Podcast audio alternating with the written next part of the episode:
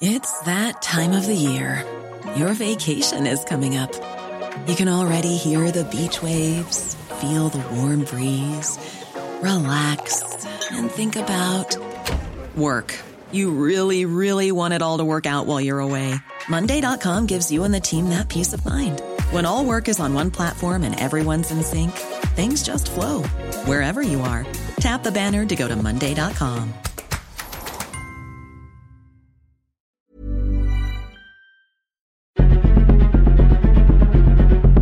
Exploremos las razones detrás de la desigualdad y la impunidad en nuestra sociedad. Contaremos casos y los explicaremos. Presentaremos aquellas historias que interesan a la gente. Esto es La Injusticia de la Justicia con Ricardo Rafael, Periodismo Judicial.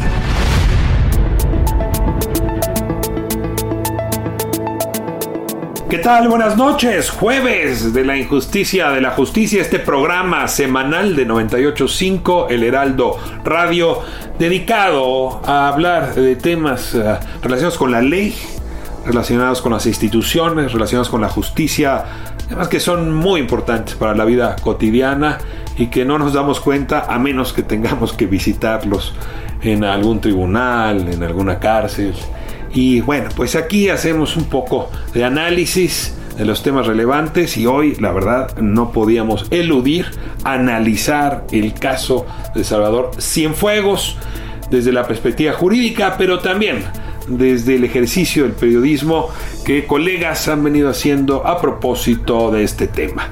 Tengo a Matthew Turlier con nosotros. Él publicó una nota muy importante en proceso donde nos ayuda a entender cuál era el material contenido en la, carpeta que el Departamento de Justicia entregó a la Fiscalía General de la República sobre el caso Cienfuegos y por qué ese material no daba para eh, proseguir en las acusaciones contra el ex secretario de la Defensa. Tenemos también con nosotros hoy a Jesús Esquivel, el es corresponsal también de proceso en Washington, quien ha seguido este caso desde el principio, fue quizá el primer mexicano que se enteró de la operación Padrino y tiene una mirada y una opinión que vale la pena que usted conozca. Eso le completará la visión a propósito del caso. Cierro diciendo, antes de traer a nuestros invitados, que este es un trágico caso de dos culturas jurídicas que nada más no son capaces de comunicarse. Arrancamos. Lo anunciado en la justicia de la justicia aquí en el Heraldo Radio, tengo hoy conmigo a Mathieu Tourlier. Él es periodista, reportero de la revista Proceso. Y bueno, pues esta semana publicó uno de los textos más importantes que se hayan publicado a propósito del caso Salvador Cienfuegos, los mensajes, los mensajes sobre Cienfuegos, gobernadores del PRI y el amigo Osorio. Todo esto a propósito del expediente que el Departamento de Justicia le hubiese entregado en eh, noviembre del año pasado a la Cancillería mexicana, al canciller Marcelo Ebrard. Mateo, buenas ah, noches, bienvenido aquí al 98.5 de la radio. Hola Ricardo, ¿cómo estás? Bien, Matthew, pues con muchas preguntas. La verdad es que desde que publicó eh, la eh, Cancillería este documento por órdenes del presidente, pues uh, todo ha sido un escándalo mediático. Y bueno, en este espacio nos dedicamos a ponerle hielos a los escándalos y analizarlos un poco como deben hacer quienes hacen una buena autopsia. Y tú lo hiciste con este documento. Eh, déjame primero que nada poner la pregunta obvia. Eh, cuando te llegó el documento de 751 páginas que mandó la Cancillería, como periodista, como reportero, ¿qué fue lo primero que te vino en la cabeza? ¿Qué fue lo primero que pensaste? Yo, lo primero, lo, que yo tenía previsto era ver si en efecto iban a, publicar el expediente completito, como había anunciado eh, en la mañana el canciller Marcelo Ebrard eh, y como se tardaron varias horas en, publicar el documento, eh, yo naturalmente, eh, dada la sensibilidad del documento, pensaba que iba a ser un expediente tachado, un, expediente censurado. Pero en esto, pues la Cancillería hay que reconocer que sí cumplió con la promesa de la mañana y publicó el expediente completo. Entonces, lo primero fue abrir y ver el, el, número que el número de cuartillas coincidiera con lo que había enunciado el, el, canciller unas semanas antes. Ahora era poco pues, creíble, era poco creíble que un gobierno como el mexicano pues un poco arrojara tanta luz sobre un expediente eh, secreto, digamos, ah, o sometido al secreto del sumario en algún momento en Estados Unidos. Eh, te, pareció una imprudencia o te pareció política y jurídicamente em, aceptable, digamos, coherente con la actitud del gobierno mexicano?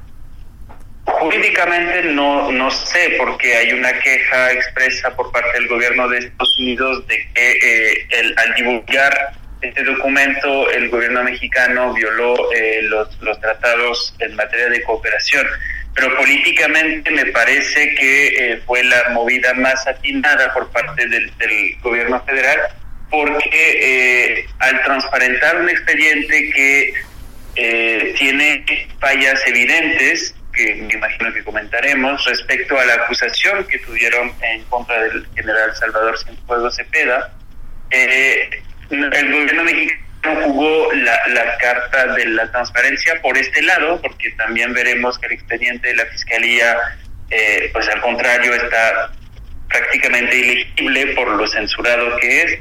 Eh, entonces la movida jurídica estuvo, estuvo muy atinada porque el gobierno mexicano jugó la carta de la transparencia y al divulgar este expediente eh, consolidó su versión de los hechos que es que el, el, caso jurídico que la agencia antidroga, la DEA de Estados Unidos, eh, armó contra Salvador Cienfuegos tiene muchas fallas. Eh, y entonces se, blindó por dos flancos, digamos. Déjame te detengo aquí. Em, cuando al gremio nos cayó el expediente encima, eh, no sé tu caso, pero sí fue el mío, yo traía prejuicios donde supuse que iba a encontrar ahí la evidencia de que Salvador Cienfuegos sí había tenido nexos criminales con Patrón Sánchez, ¿no? con el H2 y con eh, la organización criminal. Pero en efecto, en la lectura, lo primero que me brincó es que dieron por sentado que tres personajes de ese expediente eran la misma persona.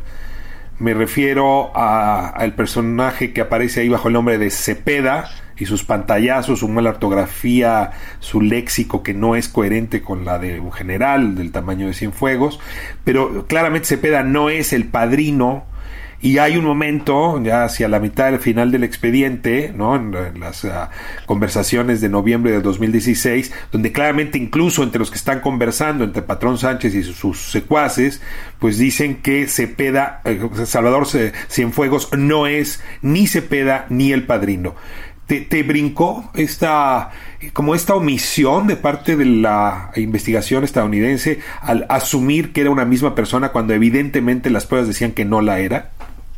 No, por supuesto. De hecho, eh, pues te imaginarás, todo, todo se, se fue un poco a contrarreloj, ¿no? Y era prácticamente la idea principal de leer el, el expediente era encontrar las evidencias de la DEA contra Salvador Cienfuegos y a medida que uno leía, eh, pues sí, se despertaban esas dudas, ¿no? Y uno decía, pero la, la DEA realmente se basó solo en esto. Y al, en el momento de llegar a la plática que tú mencionas, que según yo es de noviembre 24. Eh, de 2016, ajá, que eh, cuando el, el H2, Patrón Sánchez, pregunta a su sobrino, a ver, ¿es o no es Salvador Cienfuegos?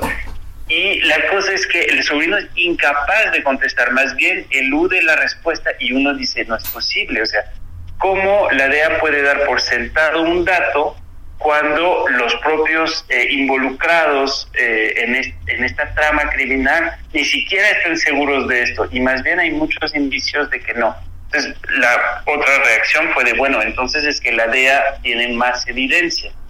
Eh, pero al leer el expediente de la, de la Fiscalía que, publicaron el pasado fin de semana, eh, uno se da cuenta que la Fiscalía pidió a la DEA toda la información que el gobierno de Estados Unidos mandó otras evidencias eh, sobre unos decomisos de, droga y no sabemos si tiene más, pero, pero al parecer es la mayor parte del caso jurídico que, que, que armó la DEA contra Cienfuegos está basado en estas pláticas que no, eh, que no eh, confirman eh, la participación directa del general eh, Cienfuegos en esta organización criminal basada en Nayarit. Ahora, déjame, te detengo ahí, Matthew, porque te detengo ahí porque ah, yo tengo una eh, percepción mixta. Es decir, la lectura de ese expediente, te concedo toda razón, no confirma, incluso me atrevo a decir, refuta que el personaje que ahí aparece como Cepeda y el padrino sean Salvador Cienfuegos Cepeda. Es decir, claramente son tres personajes distintos. Pero el expediente no refuta que Salvador Cienfuegos pudiese haber utilizado a estos segundos o terceros en la línea, ¿no? Para proteger a la organización del H2. Es decir, eh, el, propio expediente nos habla de momentos que son corroborables, de apoyos que recibió que son corroborables, de protección incluso que es corroborable, y, y admiten eh, eh, los que están conversando, pues que ese, ese apoyo viene de un alto mando del ejército y que podría sobre todo su enlace ser un militar retirado, que por cierto mencionan sería cuñado del gobernador Quirino Ordaz de Sinaloa. Entonces, a ver, una cosa es decir, este no es Cepeda, y otra cosa es decir, perdón, este no es Cienfuegos Cepeda, y otra cosa es decir, eh, Cienfuegos Cepeda no tenía nada que ver con esta red criminal. son dos afirmaciones distintas. Por supuesto, y si te fijas, el expediente empieza, o todo el caso de la, de la DEA, por lo que vemos, está basado en eh, la bitácora de mensajes eh, del, sobrino del, del H2, Daniel Silva Gárate. Y él en, diciembre de 2015 viaja a la Ciudad de México, eh, que por cierto llaman el humo por la contaminación, viaja a la Ciudad de México y eh, tiene un encuentro con personas que según es el momento en que eh, concreta la alianza con el padrino. Y ahí dice, a ver, yo estoy hablando con Virgilio Daniel Méndez Bazán. Este fue, es un general eh, quien fue eh, diputado del PRI y subsecretario de la Defensa eh, de, Salvador Cienfuegos. Entonces, es la única, y él dice a su tío, yo estuve hablando con él ahorita. entonces, como tú dices, el expediente exculpa por, de cierta manera, a, a Salvador Cienfuegos, pero arroja luz sobre muchos personajes identificados o no identificados sobre la red de protección eh, a esta organización criminal basada en, Nayarit. permíteme una precisión. ¿Es culpa a Cienfuegos o solamente, eh, digamos, descarta la posibilidad de que Cienfuegos sea el padrino? Porque eso no lo es culpa, simplemente lo descarta como el padrino. Tienes toda la razón de hacer precisión. las pláticas no lo exculpan ni, ni nada. Quien lo exculpa es la, es la fiscalía. Eh, pero la lectura del, expediente mm, muestra fallas muy grandes en la afirmación de que Fuegos es el padrino directo. Eh, es decir, que él eh, directamente envía los mensajes al, sobrino, eh, que evidentemente no es el caso, e incluso que él conozca directamente a, a los los criminales. El, el, sobrino en algún momento tiene una reflexión interesante. Dice, mira, de todas maneras, lo que podemos ver es que hay una acción de arriba eh, que nos está favoreciendo y no sé si es él directamente el que nos escriba los mensajes, pero si no es él, es alguien de al lado. Y el propio H2, eh, que está muy eh, fúrico de, porque no sabe a quién está pagando sobornos, eh, en algún momento se tranquiliza y dice, mira, de todas maneras, lo que sé es que tenemos protección. No sé de quién, pero la tenemos. Ahora, cabe la posibilidad eh, de que la DEA no haya entregado toda la información. Y Proceso publicó dos textos, ¿no? El tuyo, los mensajes sobre Cienfuegos, pero luego publica un texto del corresponsal de la revista en ah, Washington de Jesús Esquivel, donde pues tienes otra parte de la información eh, relevante y es que la DEA se habría guardado una grabación un audio que implica directamente a Salvador Cienfuegos. Y bueno, pues aquí te, te, ruego una reflexión, eh, pues más de editor, ¿no? ¿Cómo, cómo engarzas tu, tu, texto con el de Jesús Esquivel, Estados Unidos enfurece y amenaza con reanudar la cacería contra el general, donde, insisto, a Esquivel la DEA le, había le habría entregado información referente a un audio que no tiene en su poder la Fiscalía. Presuntamente ni estaba en el expediente que recibió la Cancillería. Mira, esta, esta grabación posiblemente la menciona Timothy Shea, que fue el, titular de la DEA hasta, hasta este 20 de, enero. Eh, en el oficio que, que manda al, canciller Marcelo Ebrard, le menciona que el, el, expediente de la DEA está basado en tres elementos. Los, las, los mensajes a los que referimos, eh, una información sobre decomisos de drogas y una información sobre eh, la supuesta participación eh, de, Salvador Cienfuegos en una reunión con, el, con la DEA en la que él habría ventilado al H2 el contenido de esta reunión.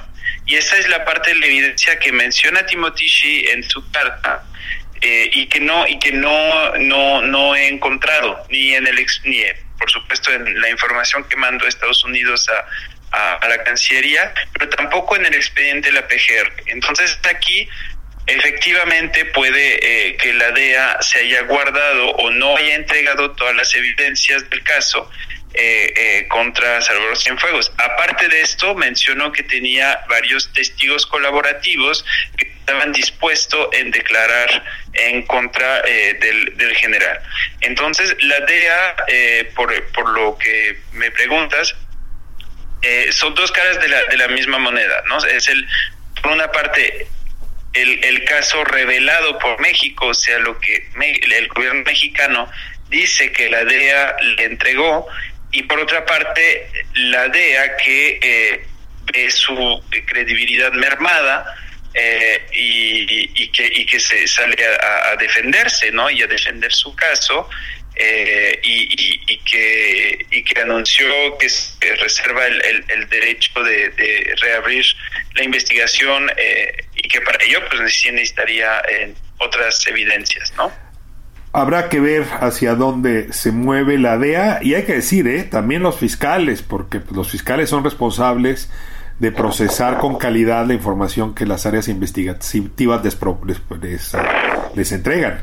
Y en ese sentido, pues este episodio ha dejado mal parados no solo a la DEA, que insistimos mucho en México a propósito de ellos, sino a los fiscales y yo diría también a la jueza Carol Amon. Pero déjame eh, desviarme eh, hacia otro, otro elemento importante que tú mencionas en tu texto.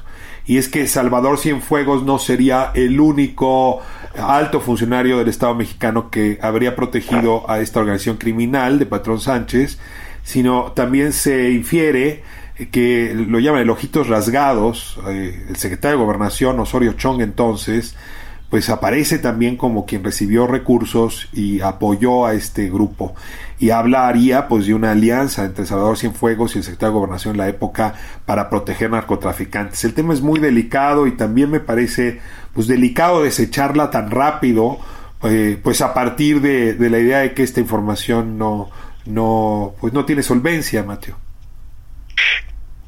de la fiscalía hay un hubo un ejercicio eh, con base en este expediente que eh, eh, prácticamente podríamos resumir en exculpar a, a Salvador Cienfuegos y dar carpetazo a toda la información contenida en estos mensajes, lo cual me parece grave en el sentido de que estos mensajes muestran una red de alianzas a muy alto nivel con personajes identificados o que se puede inferir su identidad y que de todas maneras ameritaría una investigación en el caso de que en efecto la lucha contra estas organizaciones eh, criminales eh, sea una, una prioridad.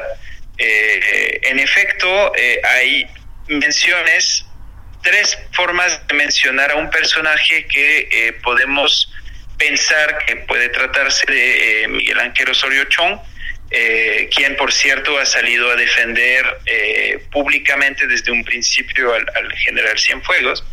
Em, se refieren a él como Chong, como al tal amigo Osorio y como el, hombre de, ojos este, rasgados. Y el tío, ¿no? El tío no sabemos exactamente a quién se refieren, quizás sea él, pero no, no hay, eh, no se puede saber, pero es parte de lo que la fiscalía debería de investigar. Tenemos aquí eh, señaladas personas que avisan, que ayudan a, esta, este grupo criminal. Em, tenemos, eh, según el, el H2, al exgobernador del Estado de México, Erubier Ávila, eh, quien les hubiera pedido a, estas personas, a estos integrantes de este grupo criminal, de penetrar el Estado de México, eh, y aquí hay un mensaje que lo dice eh, con toda claridad, está el gobierno de Sinaloa, está el gobierno de Nayarit, o sea, dar carpetazo al expediente completo me parece una cosa muy es un salto eh, mortal. Es un salto mortal. Porque, a ver, en efecto, una cosa es que el general Salvador Cienfuegos Cepeda no sea Cepeda y no sea el padrino. Y otra cosa muy distinta es que ese expediente quede invalidado todo, de plano. Y sí, eh, la reacción, Matthew, que ha tenido la fiscalía, o yo déjame usar la palabra más precisa, la sobrereacción del fiscal Getz Manero, me intranquiliza todavía más. Hay algo de actuado en este episodio. No sé si concluyas conmigo en ese sentido, algo como fuera del lugar, fuera del foco, que se esperaría de una buena investigación ah, eh, judicial. Totalmente. Y a mí lo que lo que me, me, gustó eh, de esta sobreactuación del fiscal es eh, que hablara tanto y que defendiera tanto el, el, el principio de, de, la inocencia, ¿no? De que eh, dado que la fiscalía manda y que el gobierno mexicano encarcela a miles y miles de personas sin sentencia, sin juicio, eh, con base en testimonios eh, sacados por tortura, tener un fiscal que habla del, de la inocencia, de que hay que asumir que cada persona es inocente, etcétera, me, me parece interesante, sobre todo tratándose de... Te, agradezco el sentido del humor, Matthew, en este programa, claro. Es, que la inocencia de unos vale más que la inocencia de otros, ¿verdad? O sea, sí, hasta en la inocencia hay clases sociales, dirían. Exacto. O sea, el, principio de la inocencia, del de la presunción de inocencia, eh, se ve claramente un, un, uso aquí... Eh, Faccioso, político pues faccioso, porque este mismo principio la Fiscalía o su antecesora, la Procuraduría, eh, nunca la han aplicado. O sea, es, es, es muy conveniente sacárselo de la manga eh, cuando conviene. Es como el principio de no eh, intervención en asuntos extranjeros que se saca, es un comodín que se puede sacar para salirse de una de una postura complicada. Pero en efecto, la, la, actuación del fiscal de atacar a la DEA, eh, de defenderse, de hacerse incluso pasar por una víctima de un linchamiento, eh, no viene al caso, porque aquí hay un caso eh, claro, hay una evidencia de que la, la fiscalía está cerrando un expediente completo cuando quizás eh, debería de redirigir esa carpeta a otra cosa, que es la narcopolítica, que son los vínculos de protección desde arriba a las organizaciones criminales. Hay que tomar en cuenta que esta organización eh, no era de gran nivel. Eh, ahora...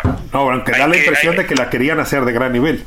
Mateo, hay mucho que hablar sobre este, este tema. Creo que nos uh, sigue arrojando luz sobre las fallas de nuestro sistema de justicia, que por cierto, debo insistir, no siempre están en los jueces, muchas veces está en la procuración o en la investigación, que es previa justamente a que los jueces sentencien.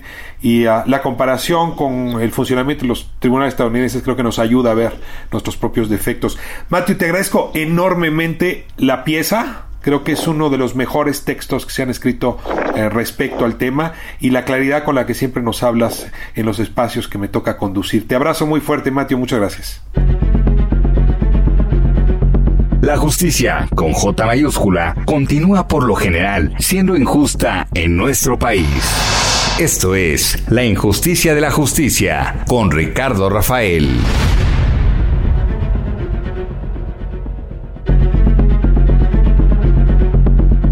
Continuamos con más del periodismo judicial, al estilo de Ricardo Rafael. Lo anunciado hace un momento aquí en La Injusticia de la Justicia, 98.5 eh, del Heraldo Radio, tengo a Jesús Esquivel, periodista, reportero, corresponsal de proceso en otros medios allí en Washington y un jugador muy importante para comprender pues esta crisis que el caso de Salvador Cienfuegos ha provocado entre México y los Estados Unidos. Jesús, ¿cómo estás? Me da gusto saludarte. Buenas noches. Buenas noches, Ricardo. Muy bien, gracias. Pues Jesús, vamos despacio. Eh, tú reportaste, eh, pues quizá primero que nadie, al mismo tiempo, en todo caso, que New York Times, que eh, la DEA había avanzado en una investigación denominada El Padrino, y uh, tuviste después de reseñar esa investigación que guardar silencio justamente por el secreto de sumario que esta investigación implicaba. Si no te importa Jesús, dado que te tocó jugar muy temprano en este tema, te rogaría que me contaras cómo te enteraste tú de la operación Padrino, cómo fue que te animaste a publicar esto en proceso y por qué tuviste que guardar silencio pues hasta ahora que se, bueno, hasta noviembre del año pasado que nos enteramos todo de lo que estaba ocurriendo. Pues mira, eh, por básicamente por los años que llevo en Estados Unidos cubriendo temas relacionados al trasiego de drogas eh, a nivel binacional. Eh, con un colega del New York Times, por separado, pero el mismo día, al mismo tiempo, fuimos buscados, contactados por fiscales federales de los Estados Unidos, es decir, abogados del Departamento de Justicia, que entre otras cosas, eh, cuando me llamaron eh, para vernos en persona, me contaron estaban llevando a cabo una investigación muy importante en México que implicaba a jefes militares. Y como has de eh, esperar, Ricardo, como reportero, pues inmediatamente pregunté de quién se trataba. en esa primera reunión me hablaron de una operación, Operación Padrino. Y bueno, eh, fue en otra sesión, eh, después de que me dieron esa pista para que yo empezara a investigar, en la cual me revelaron que se trataba del exsecretario de la Defensa Nacional en el gobierno o la presidencia de Enrique Peña Nieto. Un par de meses después de que hubiese dejado el cargo. Unos, unos días después. Unos días del primer contacto. Sí. Eh, obviamente eh, pregunté que si se podía investigar el simple hecho de que el Departamento de Justicia a través de fiscales te dijera que investigaban al exsecretario de la Defensa Nacional, pues era nota. Y la reacción fue no. Eh, la pista, como dijeron ellos, los datos que nos dieron, era para que por nuestra parte, tanto el colega del New York Times como tu servidor, pues averiguaran en México porque en Estados Unidos nos advirtieron desde un inicio, estábamos impeditados por el delito de obstrucción de justicia, ya que se trataba de una averiguación en poder del Departamento de Justicia, que en ese momento yo no sabía, era principios de 2020, todavía no estaba aprobado por un gran jurado ni en manos de una Corte Federal. Te tengo aquí un segundo por, por el, el, ánimo pedagógico que este programa merece. Eh, dado que la, la, investigación se estaba haciendo en Estados Unidos, allá ustedes no podían investigar. pero no podíamos publicar. No podían publicar. Investigar sí, pero publicar no. En cambio, en México, donde no había un juicio, sí estaban libres para eh, investigar y supongo también para publicar. Efectivamente, por eso era muy importante el dato para corroborar por parte del lado con, autoridades eh, mexicanas, porque las estadounidenses incluso nos advirtieron lo iban a negar por el, tema de la obstrucción de justicia. Esto es muy sencillo, Ricardo, porque si en esos momentos, lo cual yo no sabía, eh, el colega del New York Times, el Departamento de Justicia ya estaba buscando que se formara un gran jurado, cualquier eh, entidad de esta naturaleza y sobre todo una Corte Federal, al dar a conocer los detalles que se publicaran en Estados Unidos, citando a funcionarios estadounidenses, desechaban los cargos. ¿Por qué? Se echa a perder totalmente una investigación y más a, a, una persona tan significativa en la relación bilateral como fue el, general Salvador Cienfuegos Cepeda. Otra cosa, eh, en mi caso, eh, me dijeron los fiscales que Operación Padrino tenía más de una década de estarse llevando, llevándose a cabo. Esto lo has escrito previamente. Eh, sí, claro. Te ruego que, que, me ayudes a entender esta dimensión. Salvador Cienfuegos fue jefe de la zona militar de Acapulco. De la novena. De la novena zona militar. Son, son varios que están en Guerrero, la, pero la, novena está destacada ahí en Acapulco. En Acapulco. Y, en, la misma fecha, más o menos, cuando los Beltrán Leiva tuvieron un enorme poder en la zona. Es en la misma fecha. Es por eso. Es por generó eh, sospechas entre, entre la DEA y las autoridades estadounidenses desde entonces. El desde entonces, claro. Recuerda que llevan décadas combatiendo o tratando de desmantelar al cártel de Sinaloa. Y en esa época todavía los Beltrán Leiva pertenecían a la federación, a la fracción correspondiente en esa parte de la República Mexicana de esta organización criminal comandada siempre por Ismael El Mayo Zambada García. Eh, entonces, ellos estaban investigando, ya sabemos que esto no hace a un lado las mentiras, las tretas, las traiciones y mecanismos que emplean las agencias estadounidenses, especialmente en México, cuando operan en nuestro país, Ricardo, que, que compran información, mm. que, como dice el dicho, meten mentiras para sacar verdades pero a final de cuentas, en una corte federal en su país, cuando denuncian a alguien formalmente, tienen que presentar las evidencias, que no necesariamente las hacen públicas. A ver, antes de, regresar a este punto, déjame hacerte una pregunta muy, muy puntual. Eh, Salvador Cienfuegos, su entorno más cercano, dice que esto se debió a que desde aquella época él le tenía mucha desconfianza a la DEA, nunca se sintió cómodo en cooperar con esta agencia y que realidad esta agencia se está vengando de muchos años de mala relación, que no, no hay otra cosa más que, más que eso. ¿Es cierto que la DEA y Salvador Cienfuegos tuvieron una mala relación desde entonces? ¿Desde cuándo tú la detectas y por qué motivos? Lo desconozco en ese sentido concretamente, eh, Ricardo. Lo que sí te puedo decir, y está documentado, no solo por mí, en otros casos, que desde el sexenio de Felipe Calderón, la DEA y otras agencias federales de Estados Unidos, el FBI, ICE, CBP y la propia CIA, buscaron mayor colaboración con la Secretaría de Marina y Armada, más que con el Ejército. Tenemos varios antecedentes de, señalamientos de corrupción, el general Jesús Gutiérrez Rebollo, no se te olvide. Entonces, eh, eh, eh, bajo ese ambiente, digamos, y bajo esos datos que nos empezaron a, soltar, hubo en otra reunión, en la tercera, algo que para mí eh, fue todavía más sólido para tratar de buscar la información. siempre tomando con un grano de sal lo que te dicen en este tipo de situaciones, cuando no puedes citar a nadie, claro, es que en poder del Departamento de Justicia, los fiscales, había una grabación de una conversación telefónica del general con narcotraficantes. A mí no me tocaba corresponder, porque no soy perito, y mucho menos la tengo, ni la escuché, si es la voz o no del general. Pero ellos sostienen eso. Ahora déjame regresar un poquito. Oye, perdón, pero esta grabación que tú mencionas en tu artículo de proceso del domingo pasado eh, no llegó a México, no está en el expediente. Es una pieza, digamos, no, no, no es que sea nueva, pero es nueva en nuestro conocimiento. ¿Por eh, qué esa grabación no llegó a México? ¿No se la entregaron a México? Los las leyes de Estados Unidos están impedidas para entregarle todo a un gobierno extranjero. Pero si le entregaron las, los, las comunicaciones BlackBerry de, de, Patrón Sánchez, pues le pudieron haber entregado también una transcripción de esto, ¿no?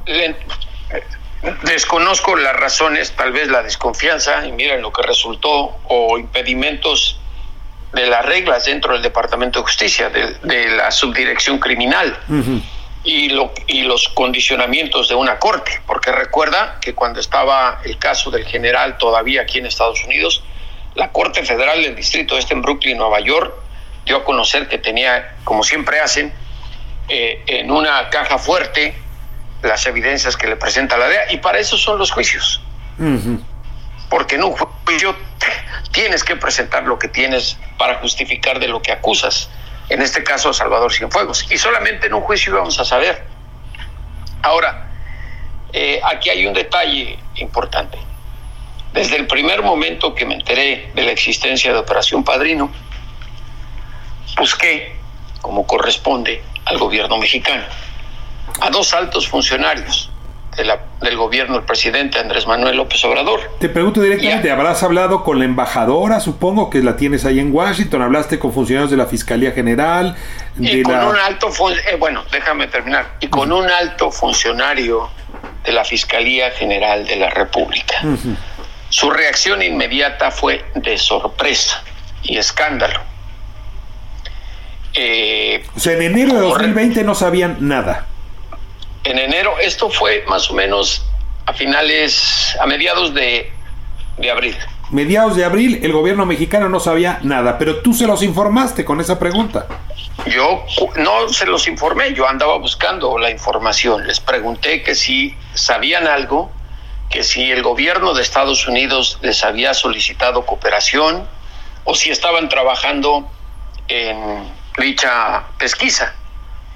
Eh, con todas las reservas, incluso el primer contacto fue totalmente off the record, eh, no me digan nada. Eh, su reacción fue de sorpresa, alarma, pero que iban a averiguar, porque en ese momento desconocían. Y pasaron días, los volví a contactar y la respuesta que me dieron fue no sabemos nada al respecto.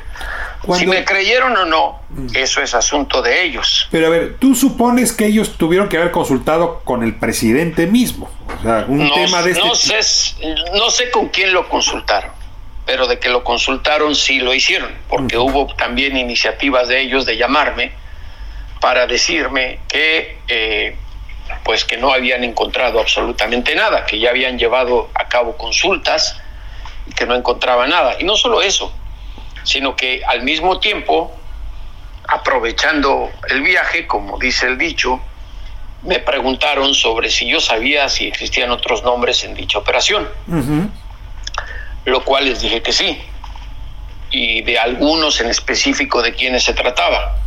¿Otros altos militares?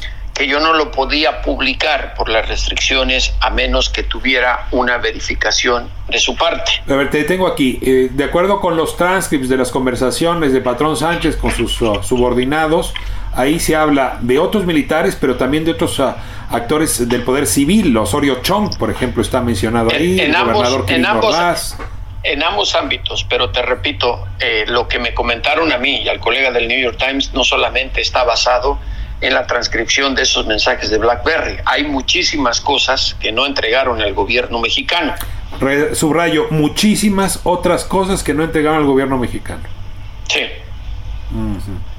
Evidencias que solamente iban a presentar en un juicio, como fue el caso de Joaquín El Chapo Guzmán lo era. Para eso son los juicios en Estados Unidos. O sea, los fiscales eh, eh, arrancan la carpeta de investigación, se la presentan al juez con algunas piezas y luego a lo largo del juicio las van a eh, sumando. de lo contrario, pues tú no le vas a avisar al acusado, tengo esto y prepárate. Se prepararía. En Estados Unidos eso es legal, lo tiene que hacer la fiscalía ante la defensa del acusado. Ah.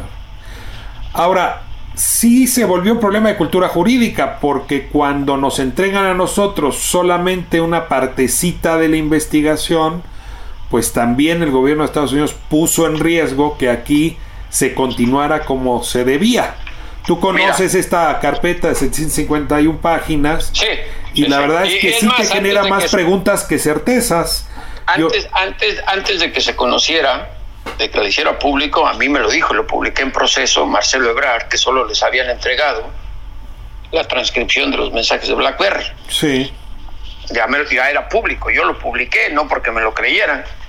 Venía nombre y apellido en mi texto de quien me lo dijo. Ahora, eh, lo, que, lo que sé, eh, que pues no, no puedo decirte eh, bajo qué circunstancias no lo hizo el gobierno mexicano, es que el Departamento de Justicia, que fue el que le solicitó a la Corte que desechara a la jueza Amon, que desechara los cargos por pedido del gobierno mexicano. Eso no lo podemos negar porque está escrito. Si lo negó el fiscal general de la República, pues es que a lo mejor no leyó el documento. No, pero a ver, es que esto es muy delicado, ¿no? O sea, lo que dice el fiscal general es que eh, la juez Amon desechó el caso porque no tenía pruebas suficientes porque ni los fiscales ni la DEA habían hecho su trabajo. O sea, esa, esa es la afirmación del fiscal y ahí sí estamos ante un hecho que solamente puede ser verdadero o falso. Te pregunto. es, que, es que está en la audiencia que se llevó a cabo el 19 de julio, de, perdón, de noviembre, cuando la juez, ahí está, textual, dice, por pedido del gobierno de México, eh, la Fiscalía, el Departamento de Justicia me está pidiendo desechar cargos y autorizar la repatriación del individuo significativo. Y luego dice, en la confianza que se tiene, esperamos que se investigue en México y se proceda. Ahora, hay otro aspecto. ¿Qué esperaba el gobierno estadounidense con la entrega de las evidencias limitadas o condicionadas que tú quieres, que son diferentes, que le entregaron a la Fiscalía y a la Secretaría de Relaciones Déjame frasearlo como lo he escuchado en México. Es que el estándar de prueba en Estados Unidos es más bajo que el estándar de prueba en México. Es decir, la contundencia de las pruebas con las que se presenta un tema a juicio. Y que eso es realmente, podría ser el problema principal.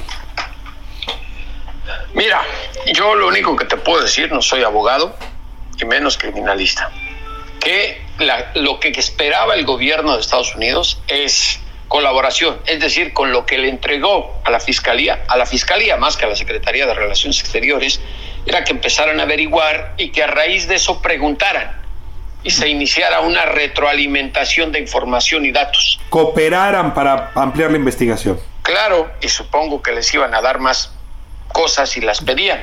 A ver, Jesús, aquí te, claro. aquí te detengo. Era una invitación a cooperar que Estados Unidos, que México le pidió a Estados Unidos vía Ebrard, que Estados Unidos vía el, William Barr le responde que sí, y en realidad lo que ahora quedó dinamitada es la posibilidad de cooperar. Ya el Departamento de Justicia emitió su comunicado, ¿no? Una violación. Y yo no alcanzo a entender la reacción de Alejandro Getz Manero, donde ahora dice estar dispuesto a acudir a instancias internacionales, no sé a dónde ni a qué corte.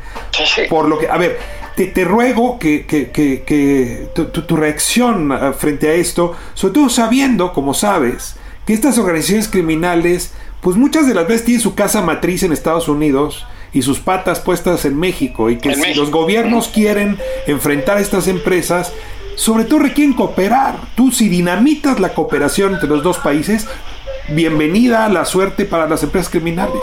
Sabiendo esto, Jesús, ¿cómo te explicas la reacción de Alejandro Getz Marero que, eh, digamos, eh, en una sobrereacción escaló el conflicto al punto donde yo ya no veo que podamos recuperar ninguna cooperación mientras él esté sentado en la fiscalía? Yo creo que los intereses bilaterales a nivel ejecutivo están por encima de la autonomía de la fiscalía. Y me parece que una vez que el gobierno de Biden revise el caso y no necesariamente el presidente, por eso existe la separación de poderes en Estados Unidos. Y se respeta, se aborde de otra manera la perspectiva de lucha contra el narcotráfico, ya no el caso Cienfuegos, porque, eh, eh, repito, las ramificaciones de esa investigación son más grandes, van más allá del caso Cienfuegos. Y no sé, no creo que alguien sepa, eh, reportero, si existen otras carpetas selladas con acusaciones similares, no solo a Cienfuegos, sino a otros de los involucrados en Operación Padrino, y, ya, y, más. Esto va más allá. Eh, nada más para, creo que quede claro a tu auditorio, cuando nos dieron a conocer el caso del Chapo, de Joaquín el Chapo Guzmán lo era, la carpeta que hacen pública del encauzamiento, jamás decía, tenemos una grabación de una conversación telefónica, varias, de el acusado con narcotraficantes arreglando el envío de toneladas de cocaína a la región de Nueva York, que esa era la evidencia clave. Nunca nos lo dijeron. La DEA jugó con mentiras y, este, testigos comprados a quienes les redujo la sentencia y fue hasta el final, de esa manera dosificaron en las audiencias los fiscales. Cuando presentaron la grabación, se escuchó la voz del Chapo y se acabó el corrido del sinaloense. Eso era lo que quería escuchar el juez federal Brian Cogan y los, los integrantes del jurado. Ahora, Jesús, de, lo que me, de... lo que me estás hablando podría ser de un pésimo malentendido. Es decir, mientras la autoridad mexicana esperaba encontrarse una carpeta suficientemente sólida, terminada, realmente un paquete listo para proceder. En Estados Unidos están siguiendo el procedimiento que siguen siempre, ¿no? Que es poco a poco van construyendo la acusación. Si, si hablas de una tragedia que parece más humana que política, pero de, de consecuencias políticas muy graves, muy grandes, Jesús. Yo déjame ser el abogado del diablo y te volteo la pregunta. Si tú fueras fiscal estadounidense, tienes como antecedentes todo lo que ha ocurrido en la lucha contra el narco, y en este sexenio, el caso de Emilio Lozoya Austin, ¿le entregarías todas las evidencias a la Fiscalía General de la República? Pues se las entregaron a la Secretaría de Relaciones Exteriores. Sí, pero la Secretaría de Relaciones Exteriores no investiga. Y no le entregaron el mismo paquete de evidencias que a la Fiscalía General de la República. Fueron dos paquetes diferentes. Tema de confianza. Jesús, ayuda muchísimo, ilustra mucho. Yo no sé si para la coyuntura, para los libros de historia, de un episodio histórico como este, que me atrevo a, comparar con el de con el de Camarena quizá. Sí, y si me permites, déjame decir algo del motivo por el cual en proceso publicamos este texto de la edición pasada, señalando que sabía el, gobierno mexicano y la fiscalía desde antes del 15 de octubre, cuando arrestaron en Los Ángeles al general Cienfuegos Cepeda. Era porque si desmienten la información o nos envía que hasta el momento no ha ocurrido, alguna carta decir esto es falso, simplemente lo que iba a hacer en respuesta es dar a conocer el nombre de los dos altos funcionarios y del alto funcionario de la Fiscalía General de la República e incluso que el 15 de octubre, tras la detención del general, me hablaron muy contentos para decirme que qué fregón era como reportero, que siempre estoy bien informado. Pues nos sigues dando nota, déjame subrayar lo que acabas de decir y coincidir con eso. Jesús, te agradezco muchísimo que con tu talento, con tu profesionalismo y con la formación que tienes nos hayas acompañado hoy aquí en el Heraldo Radio 985, en este programa La Injusticia de la Justicia, donde este es un tema pues que tenemos que abordar y analizar profusamente. Te envío un abrazo muy fuerte a Washington. Igualmente, Ricardo, saludos. Pues con esta conversación cerramos esta noche la injusticia de la justicia. Le agradezco muchísimo que me permita pues conversar con usted, conversar con los invitados sobre estos temas tan importantes de nuestra vida cotidiana y bueno, pues el expediente Cienfuegos sin duda va a marcar historia jurídica en nuestro país. Nos vemos, nos escuchamos próximo jueves 10 de la noche 985 El Heraldo Radio.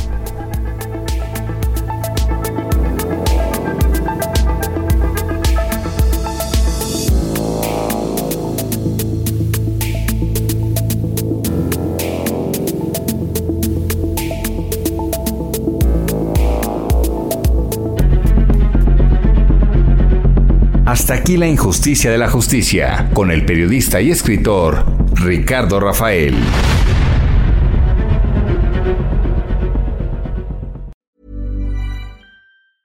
Even when we're on a budget, we still deserve nice things. Quince is a place to scoop up stunning high-end goods for 50 to 80% less than similar brands.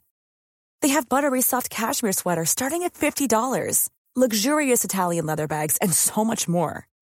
Plus, Quince only works with factories that use safe, ethical, and responsible manufacturing.